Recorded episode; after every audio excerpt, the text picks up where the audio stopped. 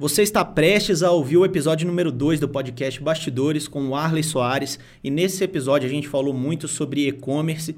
O Arley toca um dos e-commerce de decoração mais importantes aqui do Brasil, sobre como ele criou as primeiras campanhas de marketing dele, ainda na época que ele trabalhava numa oficina mecânica, uma história bem legal que você vai curtir, e também sobre tráfego pago, dos milhões que ele já gerenciou nas campanhas aí de Facebook, de Google, de compra de mídia com influenciadores, e óbvio, trazendo tudo isso para o contexto para que você possa aprender e colocar em prática nos seus negócios. E não esqueça, se você está ouvindo bastidores, tira um print da tela e me marca lá no Instagram, arroba porque vai ser um prazer enorme saber que você está tirando valor desse conteúdo. Então, sem mais delongas, fica aí com o episódio número 2 do podcast Bastidores. Tá começando mais um episódio do Bastidores, episódio número 2, o podcast de estratégia digital, compartilhando aqui, entrevistando pessoas que usam a internet para criar ou crescer negócio. E dessa vez eu tô com um cara que é muito meu amigo, pessoal e profissional, companheiro de mastermind, um cara como empresário que eu admiro demais, aprendo demais, sou muito fã. E ele vai ter a chance de se apresentar aí. Mas a gente foi se conhecer lá em São Paulo, a gente mora na mesma cidade em Minas Gerais, a gente se conheceu num evento lá em São Paulo jogando futebol. E a gente acha que talvez até por ser tão parecido, assim, gostar de futebol, ter a mesma faixa etária, gostar de coisas parecidas, né? Acabou que criou uma aproximação também de, de compartilhar mais sobre os negócios, sobre a amizade e tal. Então, antes de mais nada, muito obrigado por aceitar o convite do Bastidores. E para quem não te conhece ainda, se apresenta aí, o Arley Soares. não, primeiramente, muito obrigado pelo, pelo espaço, assim, eu eu sou seu amigo pessoal há muito tempo, né? Desde a gente se conhecer em São Paulo. Mas eu te admiro demais como empreendedor. Tipo, é um cara que já passou por muita coisa. Hoje em dia, além de ter conhecimento, é experiente, né? Inteligente demais. O Murilo, vocês estão escutando ele aqui, não é à toa onde é que o cara chegou, velho. É inacreditável, assim, como que uma pessoa tão nova e também veio de um, uma coisa que não era de marketing, né? Nós dois não éramos de marketing, né? E onde você chegou, eu fico assim, lisonjeado de estar fazendo parte da, da sua carreira assim, ao longo do tempo, né? Então, assim, muito obrigado. E também muito obrigado pela apresentação, né? Como empreendedor. É, nós somos, sim, da, da mesma faixa etária, temos, né, hoje em dia, 25 anos, né? Acho que já está mais ou menos no meio do caminho ali entre a coisa, né? É já... foda, velho, no seu mais novo dos eventos, é, né? É, exatamente. Antigamente né, rolava aquele orgulho todo, né? Chegava assim, todo mundo, ah, quantos você tem? Ah, tem 19, tem 18. Hoje em dia isso sumiu, né? Inclusive, quando a gente se conheceu, foi justamente num desses eventos que estava todo mundo falando sobre é, marketing digital, né? Na época era o Afiliados Brasil. Dois empreendedores da mesma cidade, sem nenhum entender nada, a gente só foi se entender quando um viu com a camisa do Atlético do Cruzeiro, e aí começou a briguinha já de cara. Mas foi muito bom, assim. Foi muito legal mesmo. E o Arley, que tipo, conta aí, porque eu já sei, né? Mas para quem ainda não te conhece, quem, quais são seus projetos hoje, assim, contextualizando, contextualizando já aqui com a, com a pauta do, do bastidores, como que você usa a internet, quais são seus projetos, o que, você já fez e tal, de forma resumida, que eu sei que também sua caminhada é longa pra caramba. Bom, assim, a minha caminhada é longa, sim, já tem um pouquinho de tempo. Hoje eu tenho basicamente dois grandes projetos que eu considero assim, apesar de dentro deles ter algumas marcas, né? Então a gente meio que fica naquela, né? Quantas empresas a gente tem, né? Tipo, tem duas, três, mas na minha cabeça eu considero que eu tenho duas empresas. Uma chama Group, é uma empresa de produção de produtos digitais. É, muita gente já ouviu falar dos infoprodutos e tal, mas a gente é bem antigo, né? A gente, então, a gente produz, a gente pega um especialista, cria um produto digital com ele e comercializa ele na internet. Então, esse é a veia do Group. Só que o Group, diferente de algumas dessas empresas do, desse, desse segmento, tem uma veia muito forte na parte de afiliação, sabe? Então, assim, a gente meio que nasceu nessa parte de afiliação e depois foi migrando um pouco para poder fazer infoproduto. Então, esse é um dos grandes projetos. Outros grandes projetos que eu tenho que começou com vários nomes, né? Eu, durante o podcast eu posso explicar, mas hoje ele tem duas grandes marcas. Uma delas é a quadrosdecorativos.com, que é uma empresa de decoração que vende artes é, para a parede das pessoas, independente do formato. Hoje um dos principais formatos são quadros, mas a gente gosta mesmo dessa veia de vender arte, de vender paixão, sabe? E uma outra grande marca nossa nesse mesmo segmento, não no mesmo segmento, né, mas é um projeto similar, que é a Unlocked Brasil, que foi o, o grande começo de tudo nisso, que a gente produz mapas raspáveis. A nossa ideia lá é de desbloquear objetivos. O principal objetivo que a gente desbloqueia hoje são de viagens. Então as pessoas hoje em dia querem viajar, então elas vão lá e raspam e decoram a casa delas. Esse projeto começou desse jeito, mas hoje em dia a gente também faz para clubes de futebol, então a gente tem contrato com o Cruzeiro, Palmeiras, São Paulo. Os clubes de São Paulo, eles são um pouquinho chatinhos, mas eles já estão em fase de liberação, assim, tipo, o do Palmeiras nessa próxima semana deve ser a próxima a ser liberada. Mas a gente continuou com a mesma questão de que é de desbloquear objetivos. Então, hoje lá a galera desbloqueia o objetivo de ir ao estádio, de conquistar títulos junto com o clube. Então, assim, é uma coisa de trazer a personalidade das pessoas e colocar na parede delas. Esse é o grande objetivo dessas duas grandes marcas. Então, eu considero elas como uma empresa só, né? Porque... A Unlocked e a Quadros Decorativos. A Unlocked e a Quadros Decorativos. E aí o outro é o grupo, que é a veia mais de afiliação, de tráfego também, que eu quero explorar bastante, ser o cara experiente nisso, né? Sim. Mas, cara, como é que foi? Como é que você começou a empreender, velho? Tipo assim, de, como é que foi a, os bastidores também da sua família, assim? Você tem alguém que é empreendedor, seu pai foi quem te colocou nisso, sua mãe, enfim, como é que foi a história? Não, não, não. Lá em casa é, é muito, é muito estranho, né? Porque assim, a minha mãe, ela é professora, ela dava aula particular para as criancinhas e tal. E meu pai é motorista de ônibus. E na minha família não tem nenhum caso de ninguém que é empresário, de ninguém que é nada. E eu realmente eu, eu não tinha esse sonho de ser empresário quando eu era mais novo. Meu sonho quando eu era mais novo era ser jogador de futebol, como maior parte da, da, da galera. E eu meio que desisti do sonho de ser jogador de futebol lá para mais ou menos 15 anos, assim, que eu vi que, tipo, olha, eu já tô começando a ficar velho, já acho que já não vai dar muito para isso, não. Então eu falei, ah, vou começar a trabalhar para conseguir meu dinheiro, né? Eu achava muito ruim eu estar na escola e, e, tipo, as pessoas terem dinheiro e eu não ter dinheiro ainda. Então eu comecei a trabalhar numa dessas indústrias né, de produção e sempre você vai falar, ah, vou ser um cara que vai criar carreira dentro de grandes empresas, né? Só que passou, eu, eu sofri a minha primeira frustração nesse meio do caminho, que, tipo assim, eu estava executando meu trabalho muito bem feito, eu achava que eu era muito bom, né? E chegou com 17 anos, quando estava acabando meu primeiro contrato de trabalho, que era de dois anos, né? Com 17 anos. Aonde era isso? Isso era na Etra Sistemas Automotivos. Era uma empresa de, é, que produzia peças de metal para a Fiat, né? Uma produção de carros. E aí, cara, eu tava indo muito bem então, e no dia o meu chefe falou assim: olha, Arley, vai lá para cima que você vai conversar com o nosso chefe hoje. Aí fui lá e tal, ele me colocou para poder mexer no Excel, ele viu que eu sabia fazer a coisa e tudo mais, e falou pro meu antigo chefe que também chamava o Arley, é, pode contratar. Ele falou assim, então, mas é porque tem um problema que ele tem 17 anos. E na época a legislação não deixava, né, pelo menos no formato de contrato que tinha antigamente, ter alguém efetivo com 18 anos. Eu não sei se era a legislação ou se era a regra da empresa que não, não podia. E aí eu não pude ser contratado, eu não pude ser efetivado. E eu fiquei puto, né? Porque eu, assim, fiz, nó, fiz mó trampo aqui, mó bem feito, e agora tô ferrado, né? E aí foi a primeira vez que eu comecei a dar uma empreendida efetiva, sabe? Que eu falei, ó, já que eu não posso fazer isso, eu vou começar a fazer site. E eu já mexia muito na internet, né? Tinha muita essa veia de joguinho, de ficar mexendo nas coisas. Comecei a fazer site, nessa época eu fazia site no Wix, velho, lá pra você ver como é que era antigamente. E fui fazer site, comecei a fazer site e tal. E uma dessas empresas que eu peguei site era uma empresa de uma oficina mecânica. E essa oficina mecânica, ela queria montar uma loja no shopping de qualquer jeito. Eles estavam crescendo e queriam montar uma loja no shopping. Eu falei, ah, eu posso ajudar, né? Tipo assim, eu monto a apresentação, monto o site e tal. E o cara, ele não tinha muito argumento para poder colocar uma oficina no shopping, né? Porque não é uma coisa muito tradicional, né? Os, os shoppings, eles não têm oficina mecânica na média. E aí, eu montei uma apresentação lá e tal, e usei como argumento, tipo assim, velho, passa um monte de carro no shopping o que, que o pessoal está fazendo com os carros? Tipo, nada. Tipo, não estão lavando o carro, não estão consertando o carro, não estão fazendo nada. E o shopping comprou essa ideia. Então, depois que eu fiz a apresentação, o, o shopping aceitou a abertura da nova loja. E o cara da, da empresa falou: Olha, você é muito bom de serviço, por que você vem tra trabalhar com a gente?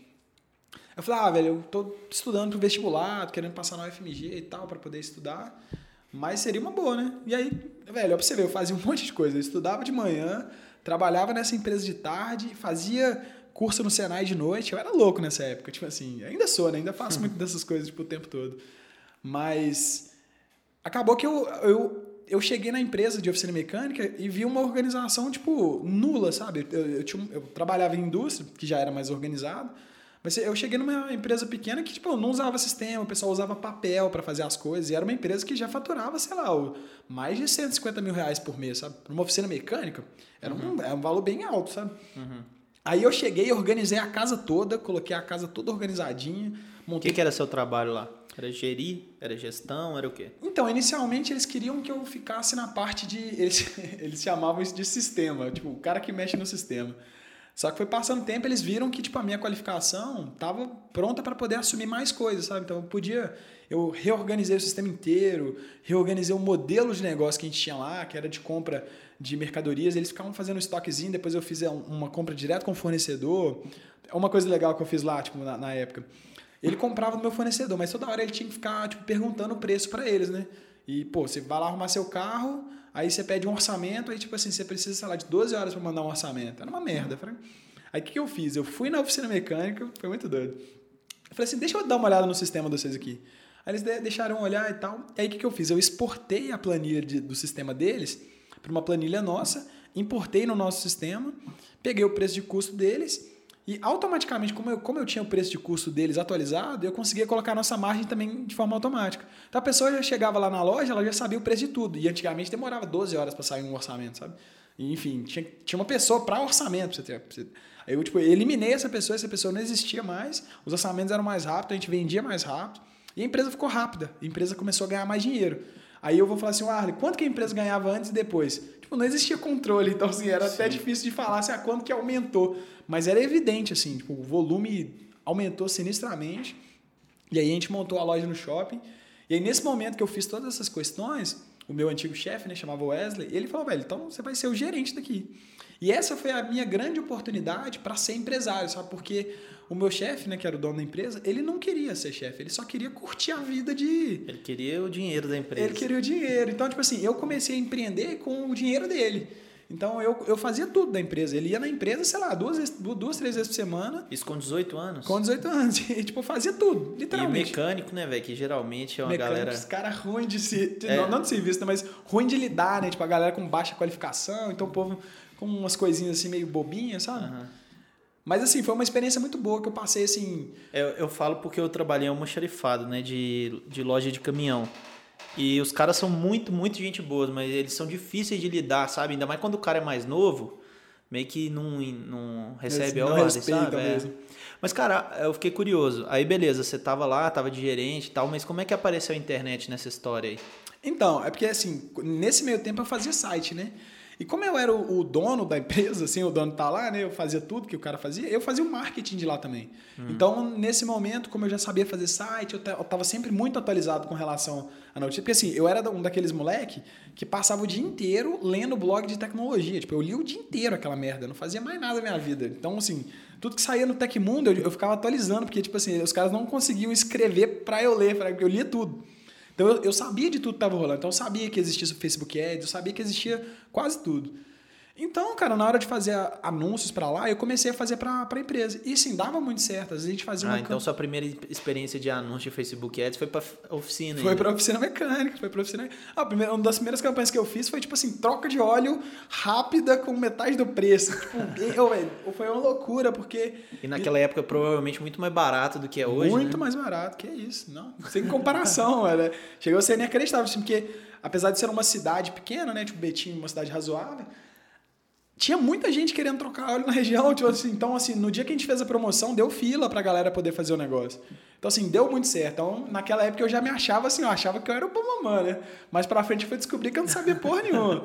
Mas foi muito legal, tipo, ter essa experiência de poder fazer os anúncios do jeito que eu queria. Assim, eu, eu pude literalmente fazer tudo sem ter dinheiro. Assim, eu já era, tipo, empresário sem ter dinheiro. O que não é ser empresário, é, né? Porque, porque você de... não tem o risco, né? Exatamente. Aí que tá a questão, né? Tipo assim, depois que eu fui entender que ser empresário, no geral, é correr risco, né? E nessa época eu pude, tipo, testar essa primeira parte sem ter esse risco. Então foi legal, assim. E o bom é que deu certo também, né? Se tivesse dado errado é. também, eu teria descoberto que eu tinha que fazer outra coisa, né?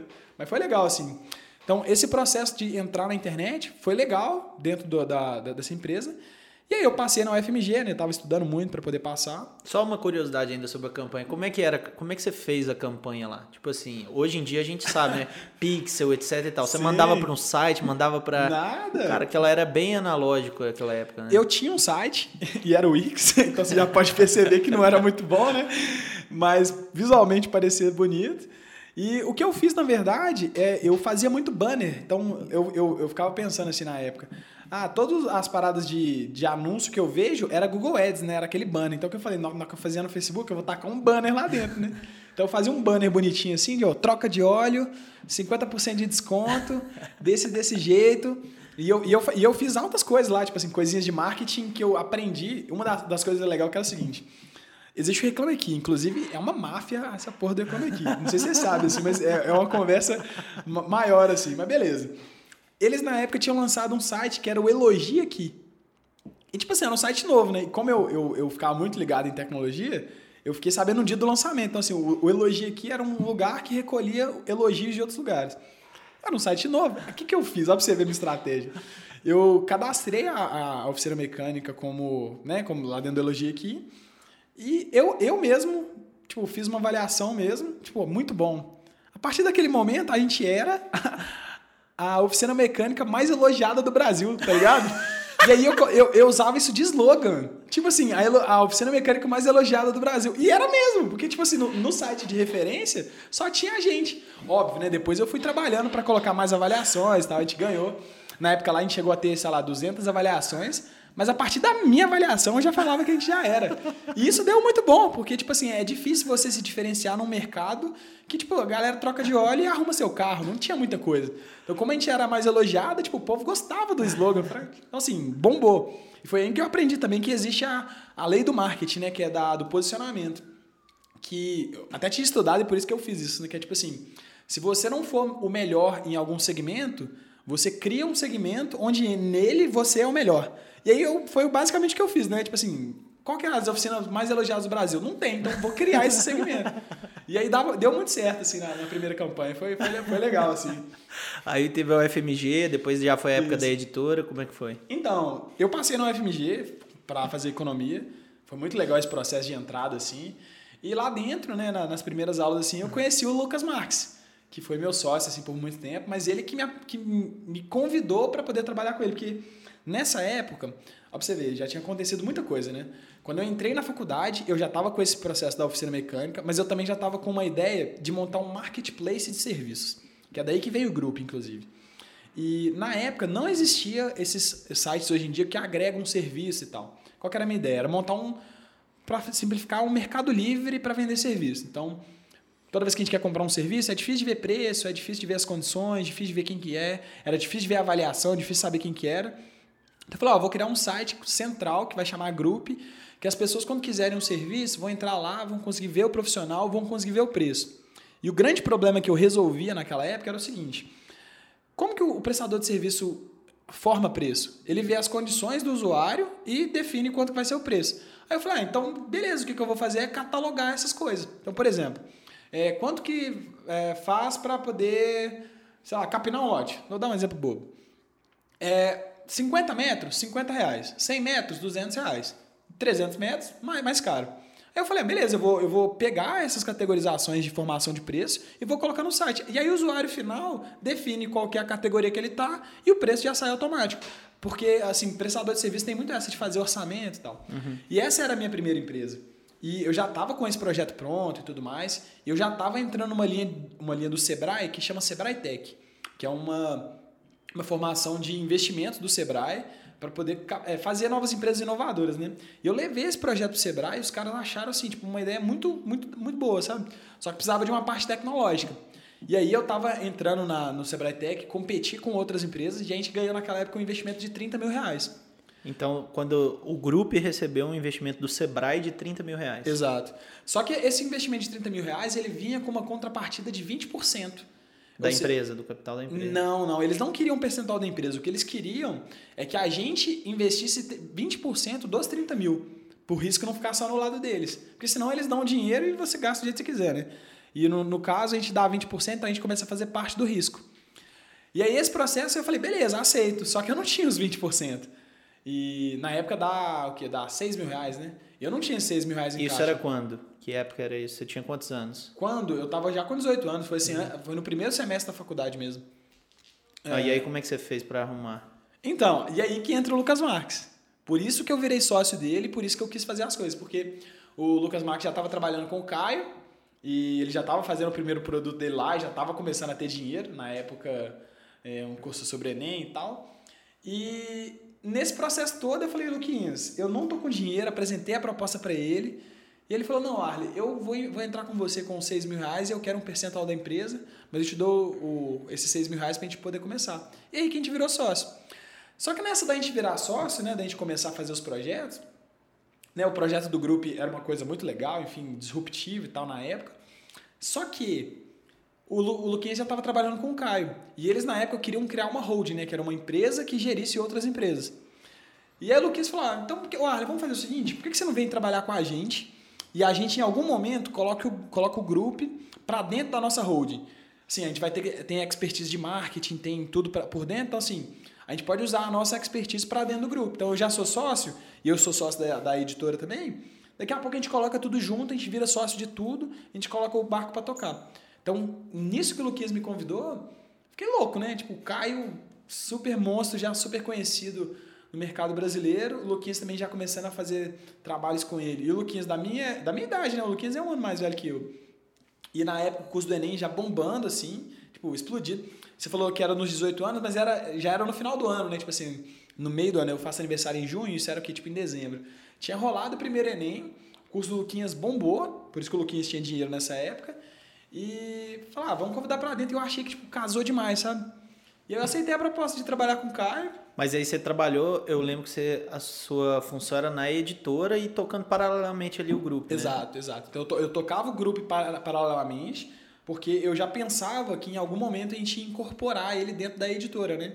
Por isso que esse desejo meu também de ficar muito tempo com o Caio, né? Porque eu queria muito que ele fosse meu sócio na uhum. coisa toda, porque eu falei, velho, se o cara for meu sócio, mano, qual que é a chance de dar errado? Eu, na minha cabeça, nenhuma, né? Uhum. Super experiente, com uma bagagem muito grande, então, assim, eu queria demais que ele fosse meu sócio na época. E antes de entrar na parte mais da editora, como é, o que, que aconteceu com o marketplace de serviço? Você falou que teve a ideia boa, é. aporte do Sebrae, e hoje você falou que o grupo ele é uma, um braço da sua é uma empresa sua de infoproduto, afiliado Sim. e tal.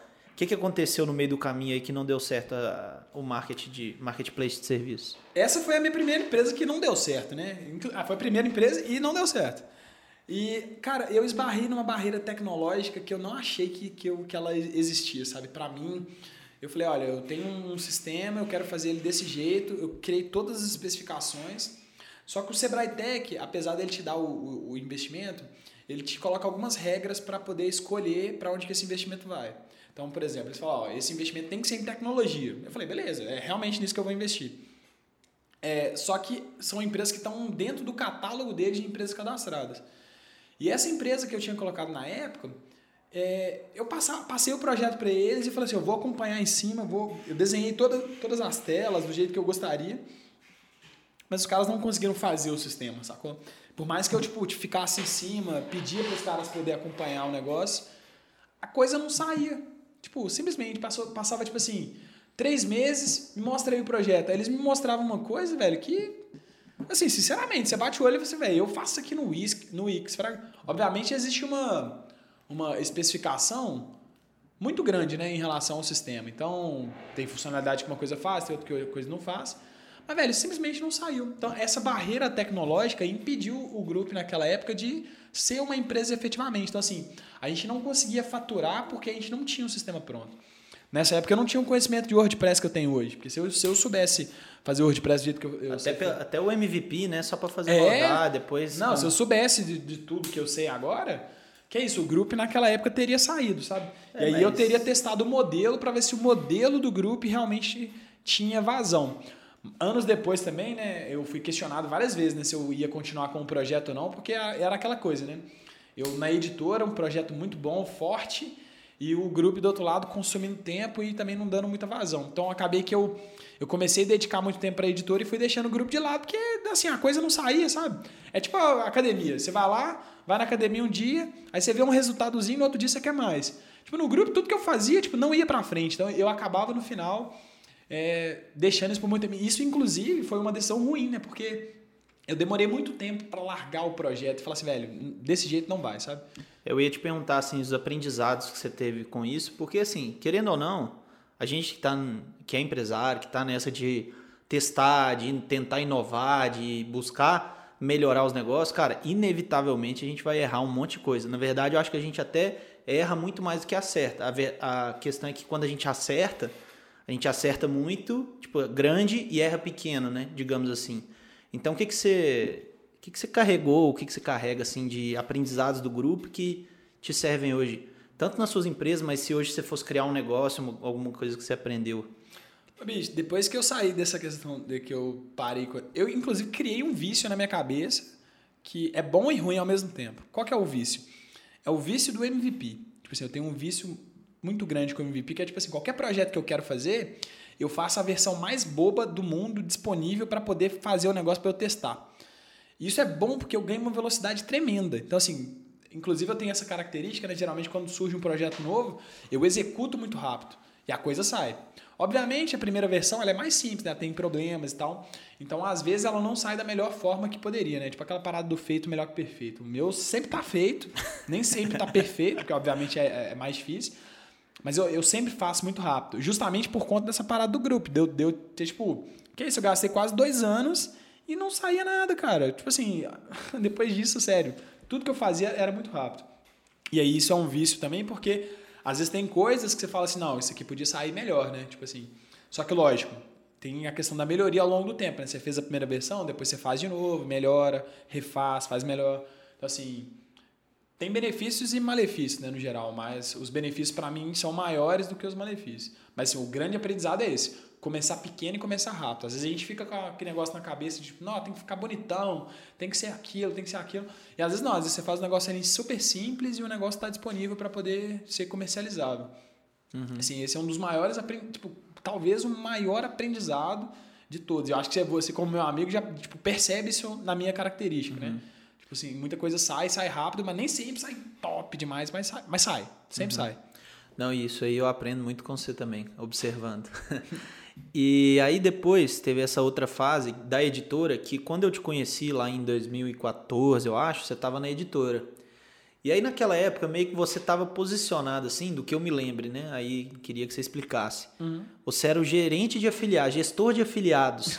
Só que na realidade, na prática, você fazia muito mais do que a gestão de afiliados, né, velho? Então, Sim é, depois eu quero explorar com você, porque você é um dos caras que eu conheço que mais entende de tráfego no Brasil, de Facebook Ads, de Google Ads e tal. Então, assim, como que foi essa, esses primeiros desafios lá na editora, gerenciando afiliados, falando com outras pessoas e tal? Como é que foi lá e até chegar nessa, nesse, nessa expertise que você tem de tráfego também? Assim, na editora, quando eu comecei lá, eu comecei fazendo atendimento. Tipo assim, eu respondia gente na internet, porque eu precisava entender né, sobre o mercado.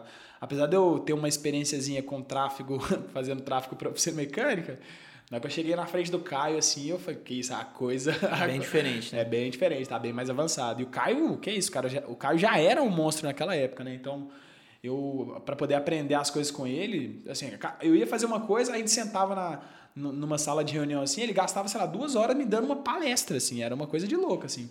E para quem não escutou o episódio com o Caio, foi o episódio anterior, o episódio número um, só voltar lá e escutar, que ele conta também a história da editora. Não, recomendo demais, que é isso, o Caio é tipo uma santidade, assim, já no nosso mercado, no geral. Mas assim, eu aprendia muito rápido com o Caio, porque ele era muito bom para ensinar, enfim, já me passava muita coisa. Mas essa história de cair para a gestão de afiliados, ela até demorou um pouquinho, porque eu, eu, eu fui aprendendo a fazer marketing mesmo lá, né? Na empresa, quando começou, era eu, Caio e o Luquinhas. Depois ele começou a contratar mais pessoas, né? Pessoal de atendimento, até tinha uma pessoa de SEO, mas não era no escritório. No dia que a gente montou o escritório, inclusive na época, vamos montar 30, 40 pessoas. Tipo assim, nós queríamos uhum. contratar que nem um idiota.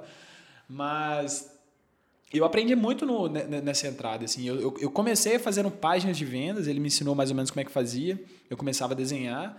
É, comecei a fazer banner também, porque eu sabia fazer banner. A primeira tarefa da empresa, inclusive, foi banner. Eu lembro que o Caio me falou assim: Arley, faz uns, faz uns banners aí, você sabe fazer? Eu falei: ah, eu posso tentar. E aí eu fiz uns banners muito bons, velho, porque eu, eu via banner o dia inteiro. Então, assim, meus banners ficou top. O cara falou: nossa, caralho, ficou muito bom. Aí eu comecei a fazer banner lá para os nossos anúncios e deu certo. Então, eu comecei a pegar um, po um pouco dessa parte de tráfego.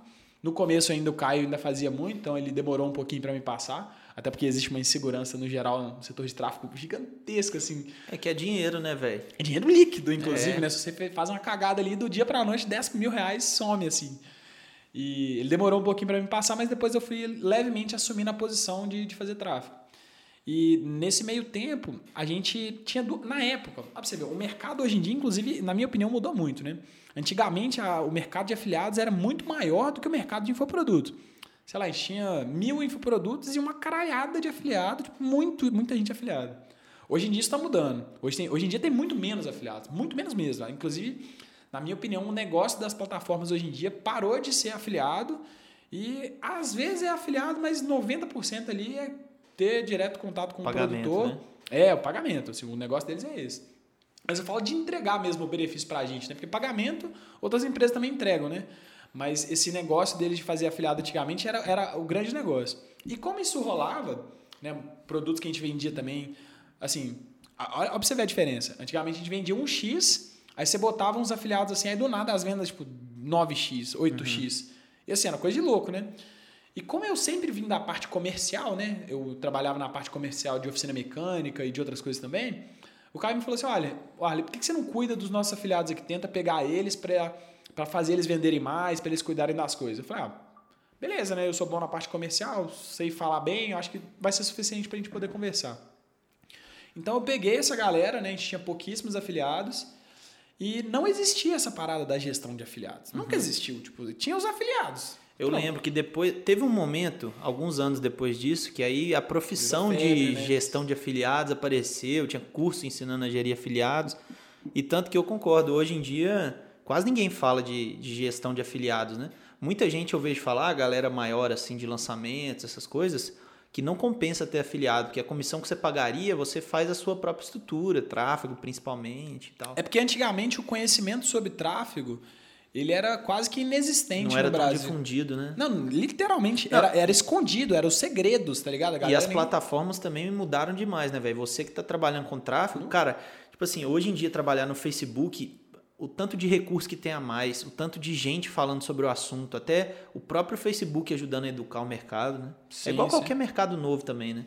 É, e demorou para o mercado de tráfego encaixar, assim, para tipo, ser Hoje em dia você fala com um cara nada a ver, o cara sabe fazer. Naquela época não.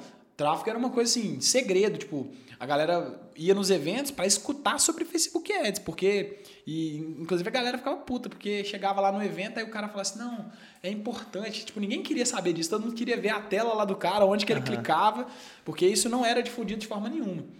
Então, por que, que existia muito afiliado? Porque como conhecimento de tráfego, os produtores não tinham esse conhecimento, alguns afiliados tinham, eles sabiam fazer isso. Ou seja, a necessidade de estar com afiliado era a necessidade de fazer anúncio, que é o que todo mundo hoje em dia faz, né? Muita gente faz. Mas naquela época a única forma de você ter bons anúncios era com afiliado. Porque se você não tivesse afiliado, você ia ter que fazer sozinho. Só que a questão é, hoje em dia a escolha é, é fazer sozinho é melhor. Só que antigamente era, eu não sei fazer sozinho. Então ter uhum. afiliado era importante. A gente nessa época sabia fazer, mas a internet, cara, é, é cada coisa que dava para fazer que a gente não sabia, sabe? Então os afiliados ajudavam muito nessa parte de descobrir coisa nova, de testar coisa nova. E existia também uma coisa que hoje em dia não existe. Assim, mentira. Essa parte é, é besteira, na verdade. Antigamente, os bloqueios de anúncios no Facebook era uma briga de louco, assim. As regras não eram muito bem estabelecidas, então o Facebook determinava ali, olhava, tá bloqueado. Não determinava, estava tava olhado. Assim, a gente anunciava e infoprodutos eram proibidos, tipo assim, era claramente proibidos. O, o Facebook não deixava ter infoproduto. Você disfarçava ali de alguma forma e eles achavam que podia. Então, assim, eu tinha afiliado. Eu só tinha afiliado porque eu anunciava, só que no mês do nada o Facebook me bloqueava. Também as vendas sumiam, então o meu negócio parava de existir. Então, quando você tinha, sei lá, 100 afiliados, era 100 contas de anúncio rodando. E aí, pô, ninguém, não tem como parar essa máquina. Sei lá, a máquina vai tocando é, e quando para um, para, continua outro, né? Uma redundância, não, tipo assim. Era a melhor contingência que existia contingência. Era, ter, era ter afiliado, porque 100 contas de anúncio rodando é melhor do que uma só que vai ser bloqueada. Então, assim, era por isso que tinha muito afiliado. E tinha muito. Nossa, era muita gente. E aí, como existia esse mercado pulsante de, de afiliados, eu falei, cara, eu vou ser um cara que vai ser a gestão de afiliado. Mas não existia isso. Então, eu falava, ah. Na empresa eu era, eu era o responsável pelo afiliado. Aí o Caio, como tem uma veia muito de gestão, ele falava, ah, você é o gestor de afiliados. Aí beleza. Existiam é, outros produtos e algumas outras pessoas começavam a tipo, fazer a mesma coisa que eu. E aí o que eu fiz? Eu montei na época um grupo no Facebook que chamava Gerente de Afiliados Brasil. Então eu botei todos os gerentes de afiliados do Brasil lá. Então assim, eu conhecia todos os caras do Brasil inteiro que faziam isso. Então e, e assim, né, uma da, da, parte importante da gestão de afiliados era você ter relações públicas boas. você conhecer pessoas, para ele, porque os gestores de afiliados também eram afiliados também, né? Então, e nos eventos. Né? E nos eventos. Então, assim, eu ficava no evento, cara, eu, eu, era um caçador, mano. Literalmente, eu ia pro evento, assim, sorrindo para todos os lados. O neguinho que sorrisse para mim, eu já parava ele no meio do, do evento, eu, seu beleza, tudo bom, prazer. Eu sou o Arley. E eu... que vendedor de Rinodê. Não, eu, filho, eu era pior, bicho. E eu não tinha, velho, nunca tive vergonha nenhuma de evento, assim. E o Caio fala assim: não, vai bem vestido que você vai dar certo. Aí eu cismei com terno Aí também. você levou a sério, né? Não, levei a sério demais. Até oh, hoje é o cara mais arrumado do evento, tô... você pode saber que é o Arley. Oh, mas é uma coisa assim de louco, sabe? Porque depois que eu comecei a ir bem vestido, que assim, o primeiro evento que eu fui, eu fui mais ou menos, não sabia direito, né? Aí eu parava assim pra galera e falava assim, prazer, meu nome é o Arley. Aí, como é que era, né? O povo, eles tinham um pouco dessa de ser estrelinha. O povo nem era ninguém, sabe? Mas eles já se achavam, já se achavam né? Então, você parava para falar com eles assim, eles paravam ali um pouquinho, mas passava alguns segundos eles já paravam de falar com você. Quando eu falava que eu, que eu trabalhava com o Caio, eles, obviamente eles falavam comigo porque o Caio, é, porque o Caio era super famoso e tal. Só que, tipo assim, a primeira entrada, ninguém sabe que eu trabalho com o Caio. Não tá escrito no meu peito, assim, trabalhe com o Caio, tipo assim. Então eu tinha que me virar. E aí foi que eu comecei a ir de terno, cara. Aí, tipo assim, eu ia de terno e todo mundo de tênis, Senão que eu parava para falar com o cara, mano, não tinha como o cara me rejeitar, não, sabe? Uhum. Então isso foi muito bom, tipo, me ajudou muito. E nesses eventos que eu ia, ou era, era cabuloso, assim, eu, eu ia no evento, eu voltava aqui assim, com 50, 60 contatos de afiliados, assim, fortes, e as vendas vinham, sabe? Então, assim, o meu trabalho eu fazia muito bem feito.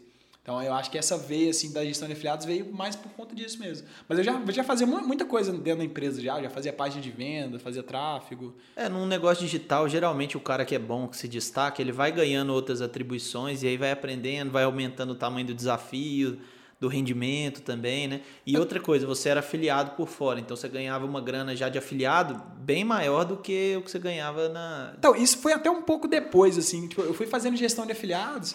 E eu falava assim, galera, faz isso aqui, velho. É só fazer essa porra. E os caras não faziam. Aí eu falei, não, mano, eu vou fazer essa merda. Porque, tipo assim, os caras não querem fazer. E aí que eu comecei a fazer para mim mesmo. Porque eu tinha uma cabeça muito assim, tipo, focada na empresa e tal. Nunca desfoquei para ter coisa por fora. Mas como a galera não fazia e a gente dependia do resultado de fora, porque, assim, inclusive depois lá na editora, a gente foi tendo tanta gente que a gente começou a dividir um pouco das tarefas, eu fui caindo mais para gestão de tráfego. Tinha entrado um cara lá também com muita experiência de tráfego, então a gente tinha transferido uma coisa para ele poder fazer. E eu falava assim, vamos fazer desse jeito na parte de gestão de tráfego. E tipo assim, como já tinha chegado uma outra pessoa, eu não podia muito meter a mão nisso, sabe? Eu falei, não, eu mesmo vou fazer isso por fora. E tinha coisa que na editora não deixava, mas eu por fora podia fazer. Então eu falei, então eu vou fazer, porra. E aí eu fiz, mano, tipo, no, na, na primeira semana que eu fiz, o trem explodiu. Plum!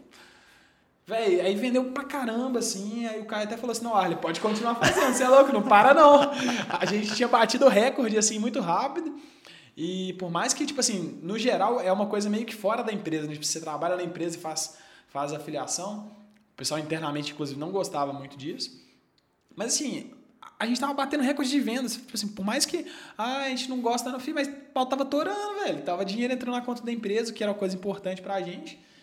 E aí eu fui fazendo, só que, tipo assim, eu nunca quis, tipo, tirar o pé da empresa, sabe? Eu sempre com essa veia interna e, eu, e ainda com a esperancinha do grupo funcionar, né? para colocar os pés lá para fora.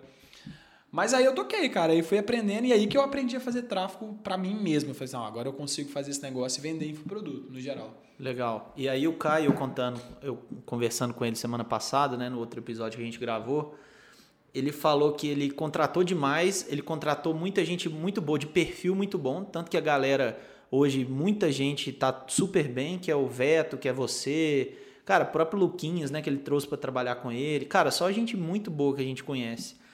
Mas faltou galera mais experiente, etc e tal, ele tomou a decisão de fechar a editora. E eu lembro, cara, que a gente ainda já era amigo nessa época, foi meio do nada assim, né, velho?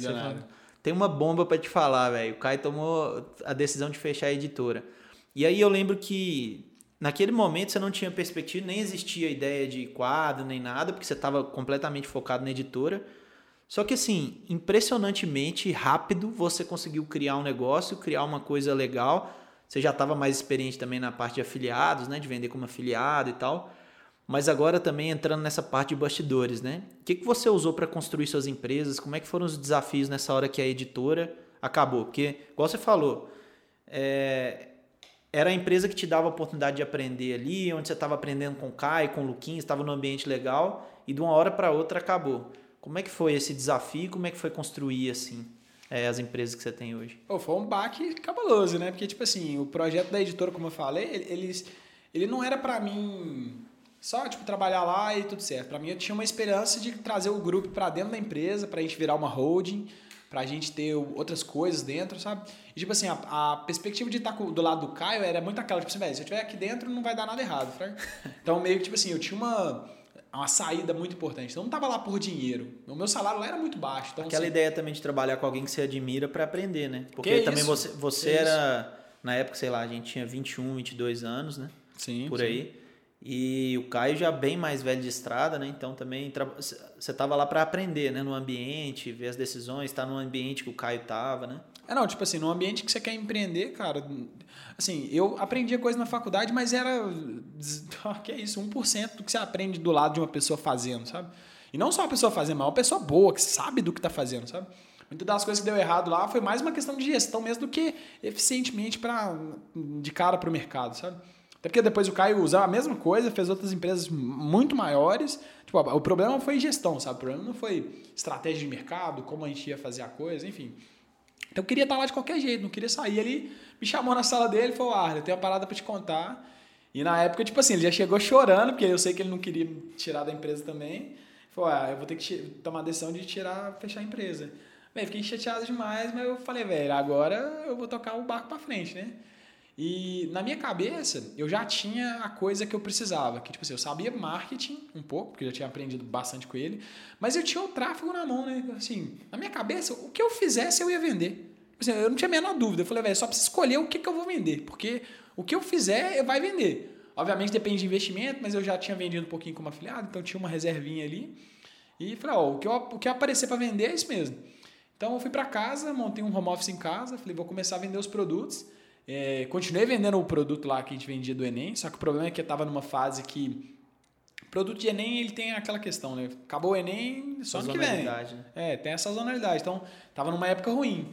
Eu falei, ó, então o que, que eu vou fazer? Eu vou começar a vender outros produtos aqui como afiliado e vamos ver o que, que vai dar. E tipo assim, já no primeiro, segundo, terceiro mês já estava indo muito bem, cara. Então assim, eu até falei assim, ó, velho, eu tenho caixa para sobreviver aqui uns, uns 4, 5 meses. Aí já no primeiro mês eu já vendi muito bem como afiliado. Falei, ah, agora eu vou tocar o barco nesse, nesse sentido.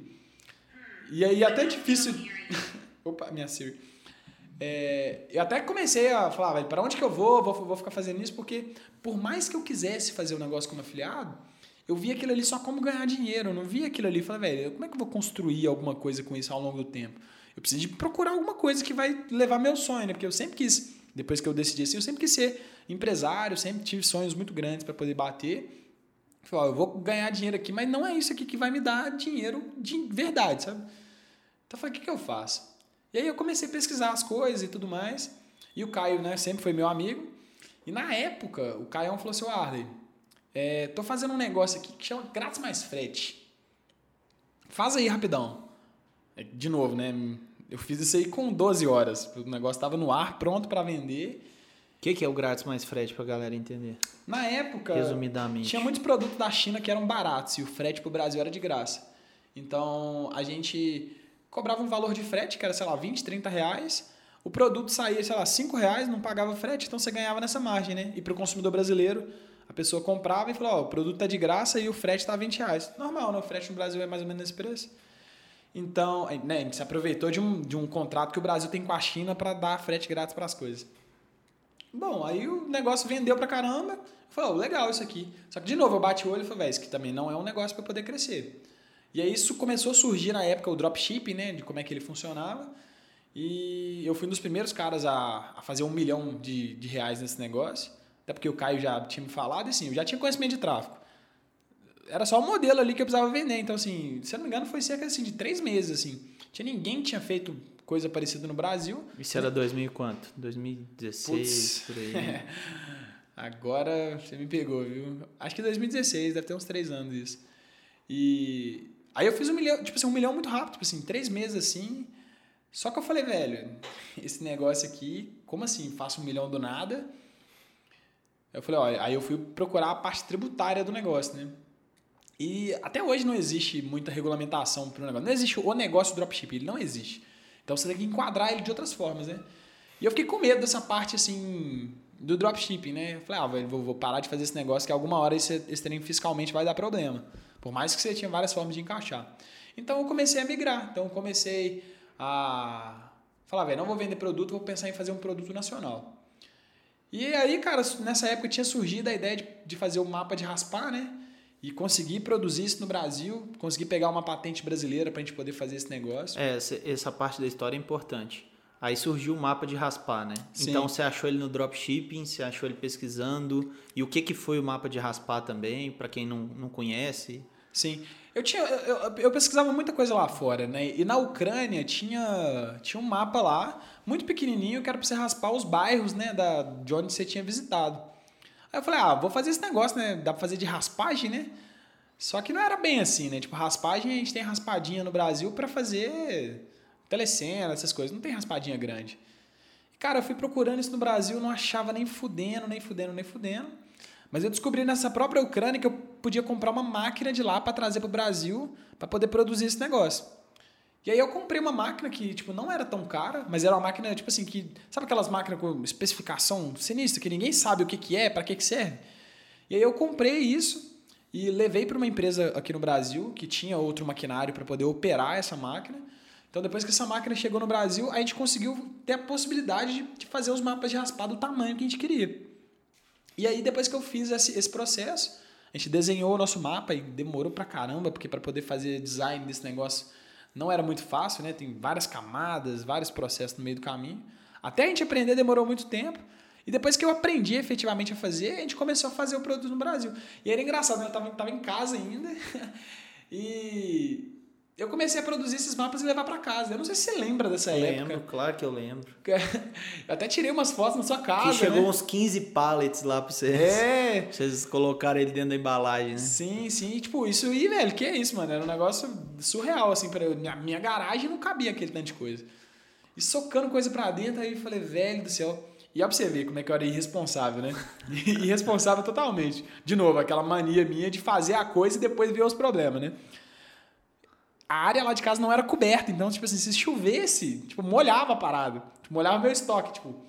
Fudia tudo. Fudia tudo. E aí eu, eu falei, velho, chegou no momento, inclusive você foi um dos que mais me encheu o saco. Ô, Arley, já tá na hora de você sair daí já, né? aí eu, com muito, muito problema, assim, falei, não, então beleza, vou alugar um escritório e tal. E aí aluguei esse espaço onde a gente tá agora gravando o podcast, né? Tem o, o escritório aqui onde a gente faz as operações da empresa e tal. Foi um momento assim importante para mim, porque na minha cabeça eu tinha tomado um traumazinho do escritório, né?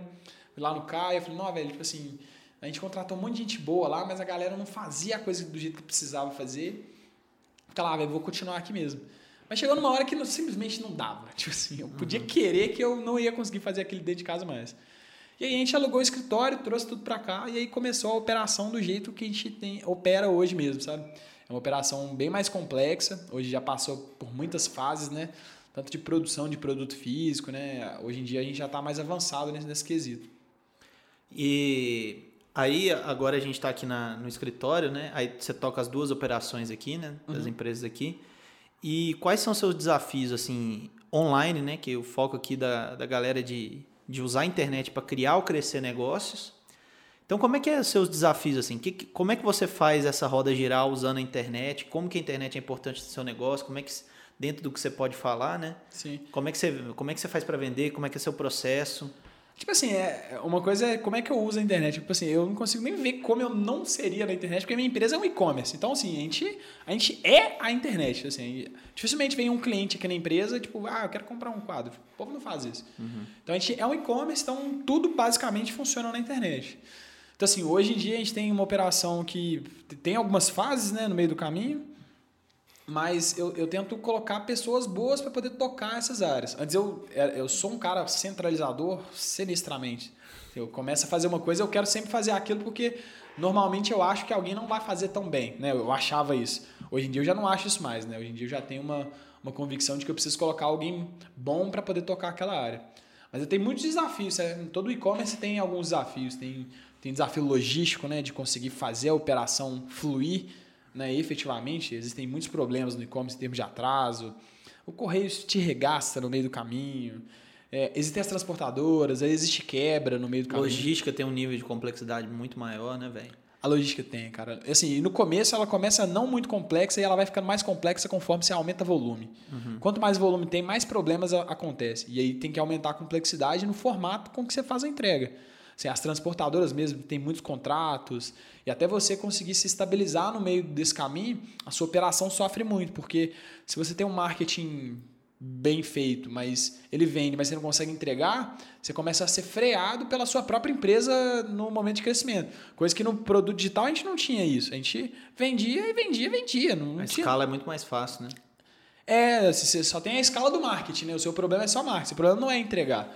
Agora no e-commerce não, seu, existe um problema muito grande. Você está vendendo para caramba, você tem que frear as vendas porque você não aguenta entregar. E isso era um, era um desafio problemático, sabe? Então, assim, até a gente chegar no modelo que a gente tem hoje, que é mais fechadinho, é complicado, sabe? Foi bem complicado. Massa. E considerando, velho, que você é um cara que tem experiência com afiliados, com tráfego, com infoproduto, com e-commerce, com logística, com comercial, com tudo, você é um cara que já fez de tudo. O que, que você vê de erro mais comum, assim, estratégia, ou quem quer criar um negócio online, ou que está fazendo um negócio online, às vezes não usa a internet. O que, que você vê de erro, assim, acontecendo muito no mercado? Qualquer um, seja e-commerce, afiliado. Que tipo de erro você acha que a galera comete mais? Talvez algum que você já tenha cometido, que você não comete mais? Tá. Bom, acho que tem muitas áreas, né? Então, para falar dos erros principais, acho que teria que separar por área. Mas escolhendo uma, tipo e-commerce, né? Que acho que talvez eu possa ajudar bastante. Acho que e-commerce e afiliação é, no e-commerce, velho, ó pra você ver, eu demorei a descobrir esse, esse negócio. Se eu soubesse disso antes, cara, nossa, eu estaria muito feliz. Isso é dica muito incrível. Quando a gente entra no e-commerce, a gente acaba achando que, tipo assim, o que você precisa fazer é ter um site cadastradinho, tipo, cadastrar coisa bonitinha, colocar as coisas ali e deixar a coisa acontecer. Aí tem um nível 2, né, que a galera fala assim, não, eu preciso de tráfego, preciso das pessoas chegando. Só que não adianta só tráfego, velho. A galera acha que tipo, o tráfego salva vidas, né? Mas ele não salva. E no e-commerce, quando as pessoas não te conhecem, é muito importante você vender o produto. Ó, pra você ver como é que a, a, a coisa é simples. É muito importante você vender o produto. E muita gente acha que no e-commerce você chega lá, coloca as fotos do produto, coloca o preço e a coisa vai virar, sabe? E não é bem assim. Você tem que pensar hoje em dia que a página de vendas de um produto ela é uma página de vendas. Então, assim, ela tem que estar lá desde o começo contando quem você é, o que, que você faz, por que, que esse produto é bom, o que, que ele tem de diferente, o que, que tem, é, qual que é o material dele, mostra um vídeo do produto, mostra todos os detalhes. Só que as pessoas acham que elas vão fazer isso tudo, tipo, na página inicial do site e tal. Tipo assim, a página inicial do site não é a página mais importante do site. A página mais importante é a página do produto, que é onde você tem que colocar essas coisas. E eu cometia muito erro no, no começo, que é o que, que eu pensava, né? Vou fazer uma página bonita, vou contar tudo sobre a gente. Aí na página do produto eu coloco as fotos, coloco as especificações, deixo o cara adicionar no carrinho e embora. E não é assim, de novo. A página do produto tem que ter tudo. E assim, muita gente começa no e-commerce achando que, tipo assim, você tem que preocupar em tirar a foto do produto, colocar ele ali para vender. E aí, aí o que acontece? Hoje, se não me engano, o último número do, do Sebrae ou do e-commerce Brasil diz que 80% dos e-commerces não vendem é muito e-commerce que, tipo assim, não, não vende absolutamente nada. E as pessoas justamente esquecem dessa parte que é a parte mais, mais importante de todas, que é, tipo, vender o produto. E parece tão óbvio, e é tão óbvio, mas tão óbvio, que ninguém faz. É inacreditável. Assim, você vai nos e-commerce, hoje em dia, dificilmente você acha um e-commerce que vende o produto para você. Eles só, tipo, colocam as fotos e deixa a coisa acontecer, sabe? E aí o que acontece? Né? Você faz uma campanha de tráfego para lá, investe 100 reais e quanto que volta? Às vezes nada, na maioria das vezes nada. E aí todo mundo fica puto, ah, não vendeu. Óbvio, né? A pessoa clicou lá e não sabe o que está acontecendo. Uhum. E aí você acha que alguém vai passar a página inicial para ver quem que é você? Vai, come essa coisa muito rápida. O cara viu, gostou, o cara compra. O cara viu, não gostou, o cara não compra. E tem uma segunda também, né? O cara confia em você. O e-commerce tem muito golpe, cara, mas é muito golpe, tipo assim. E por mais que você faça uma loja bonitinha, tem as coisas lá, Pô, eu também não tenho a pretensão de que tipo, as pessoas me conheçam, sabe? Conheçam a minha empresa. Beleza, no meu mercado eu posso ser líder de mercado, posso ser isso, mas uma pessoa comum não, não conhece a minha empresa. Conhece a Coca-Cola, conhece o Mercado Livre, conhece Americanas. Por mais que a pessoa não comprou, a pessoa sabe quem que é a marca. Então, quando alguém acha um produto nesses e-commerce e acha no seu, pô, até eles confiarem em você para poder comprar, um percentual pequeno, sabe? Então você tem que levar os seus produtos para esses lugares também, porque por mais que as pessoas não te conheçam, se elas chegam nesse lugar e compram, elas vão levar, sabe? E tem um dado né, que fala que o, o 60% do e-commerce está na mão dos marketplaces. E não é à toa, né? Porque a confiança é uma das principais coisas para poder fazer uma pessoa comprar. E assim, às vezes tem um produto meu que custa X na minha loja e custa é, 50% mais caro em Americanas, Mercado Livre e tal. As pessoas preferem comprar nesses lugares simplesmente porque elas confiam no lugar. Garantia, confiança, né? E isso, como eu te falei, né, é um dos principais erros, sabe? Assim, não adianta nada você ter operação maravilhosa, entrega rápida, que não sei o que, escambar 4 se o seu produto não está disponível para venda do jeito que os consumidores querem comprar e, e talvez não está disponível dentro do marketplace, sabe?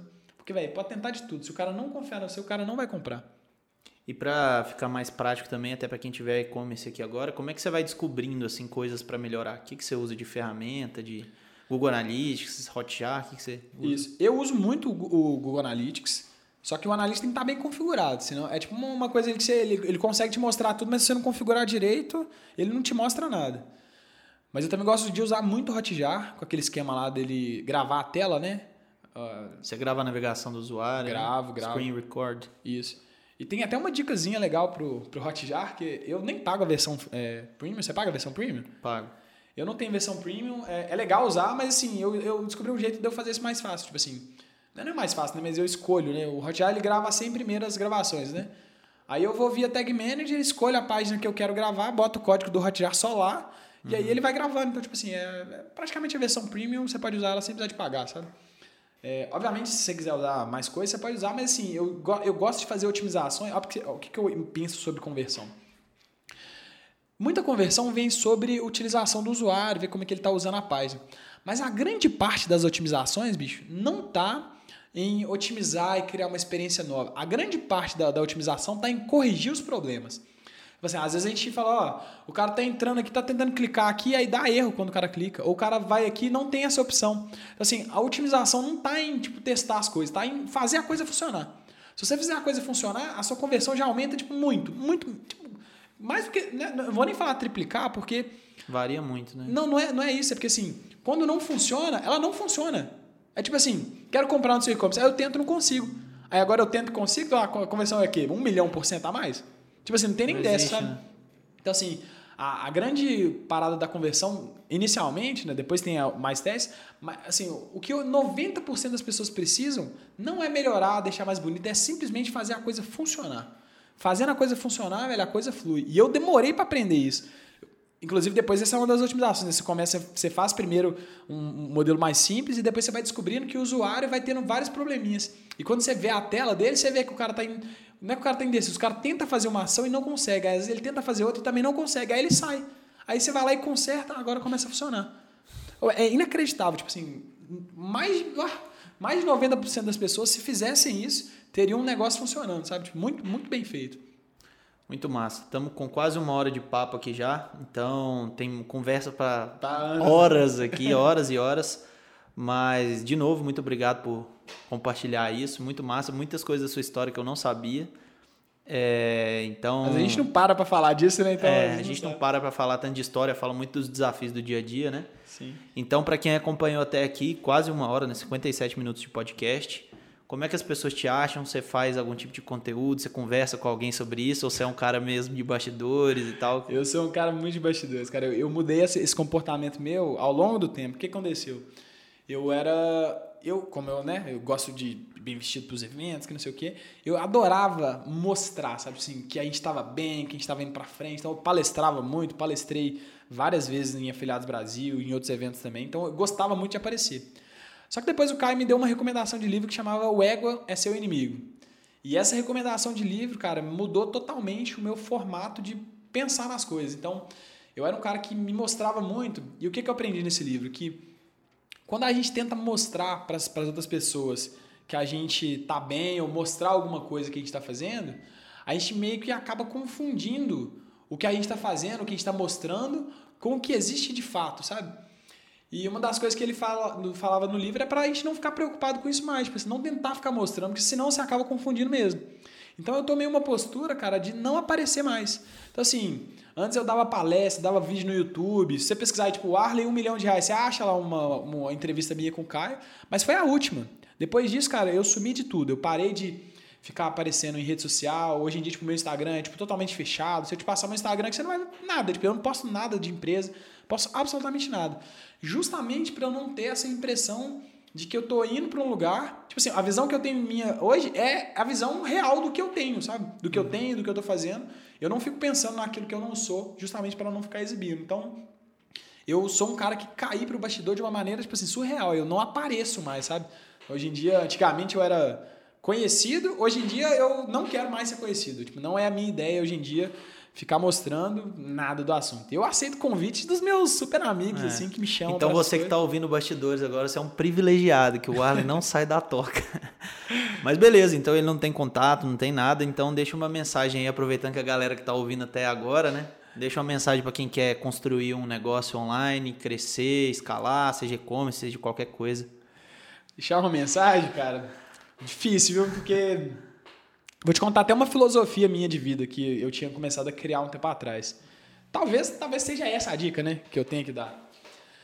Nem todo mundo concorda com isso, talvez nem você concorde, né? Talvez a gente tenha é, divergência nesse sentido, mas antigamente, cara, as pessoas no geral, né, para para qualquer conteúdo da internet, eles as pessoas costumavam aprender alguma coisa e no mesmo momento elas tentavam tipo pegar aquilo para ensinar para os outros. E eu ficava muito nessa também, né? Tipo, aprendi uma coisa, aí eu queria ensinar para os outros. Só que eu comecei a ter problemas no, do, tipo assim, ensinar aquilo que eu não fazia efetivamente. Isso é meio hipocrisia no geral, né? Tipo assim, você ensinar uma coisa que você não faz. Obviamente não é hipocrisia, porque, tipo assim, quanto mais você ensina, mais você aprende, né? Então tá tudo certo no meio do caminho. Mas eu não gostava de ensinar aquilo que eu não fazia. Então eu ficava meio que, tipo assim, meio no meio do caminho, né? Ah, não vou ficar ensinando para os outros, não. Mas a grande preocupação é o seguinte: às vezes a gente ficava, aprendia alguma coisa e ficava preocupado. Será que isso funciona para todo mundo? Será que isso tipo, dá certo para outras pessoas? Será que isso, isso que a gente faz pode ser feito para outra pessoa? Eu ficava assim, né? Tipo, dropshipping. Não, tipo, dropshipping, será que tipo, outras pessoas também podem fazer? Será que é um modelo sustentável? E eu aprendi, cara, que eu não tinha que ficar preocupado com isso. Eu tinha que preocupar. Isso, isso que vai dar certo para mim? Isso vai funcionar para o que eu tô fazendo agora? Tipo, dá para eu aplicar? Tipo, se dava, eu tipo, fazia. Eu não, eu não ficava preocupado em tipo, falar para outra pessoa que a pessoa podia seguir o mesmo modelo. E isso foi bom porque eu parava de me preocupar totalmente com isso. E quando eu parei de me preocupar com isso, eu parei de perder tempo com uma coisa que tipo, não me trazia valor. Que era, na época, tipo, tentar ficar ensinando uma coisa para os outros, sabe? Então eu, fiquei muito mais focado em tipo, aplicar na minha realidade, nos meus negócios, aquilo que eu fazia, do que ensinar para os outros. Inclusive no mundo dos negócios tradicionais, né? Esse, essa coisa de ensinar para os outros, pro, ela não existe muito. Assim, quando um empresário geralmente aprende uma coisa, ele pega e, e coloca aquilo. Existe até. Não é um ditado. Eu não sei se você, as pessoas costumam falar disso. As pessoas têm, têm um ditado tipo assim. É, quem costuma falar de uma coisa, ele fala depois que aquilo para de funcionar. Tipo, no nosso mercado tinha muito isso. Tipo assim, nos eventos, olha como é que era. Alguém chegava no palco para poder falar de uma coisa que não funcionava mais. Então, falando, nossa, eu fiz 600 mil reais com uma coisa. E aí é, foi assim que eu fiz. Aí todo mundo começava a fazer aquilo, mas aquilo ali, tipo, já parava. Tipo assim, aquilo não funcionava mais. Ou aquele modelo, aquele jeito. É como se eu chegasse e falasse assim, gente, faz. Eu faturei tantos com grátis mais frete. Eu recomendo que você faça grátis mais frete. Mas isso deixou de existir. Tipo assim, isso parou de funcionar. Isso não, não, não funciona mais desse modelo. E aí, cara, foi que eu, eu, eu surtei com esse negócio e falei, velho, eu não vou ensinar nada para ninguém mais. Toda vez que eu aprender uma coisa, eu vou aplicar em mim. Eu vou fazer aquilo e não vou ficar preocupado mais com os outros se aquilo, tipo, funciona. Isso foi muito legal para mim, no geral, porque eu economizava tempo e eu via muito rápido aquilo funcionando e aquilo funcionava por mais tempo. Tipo, modelo de negócio nenhum é feito para, tipo, o pessoal do Uber montou um modelo de negócio e, tipo, quer que outra pessoa faça igual? Tipo, não é aquilo, sabe? Então, eu parei de ter essa preocupação de ter que ensinar para os outros aquilo que eu estava executando no momento. Isso foi libertador, cara, porque ensinar é muito bom, cara. Você vê uma outra pessoa tipo indo bem, fazendo uma coisa. Só que, sabe, tipo, no mundo dos negócios é um pouco mais complexo do que isso, sabe?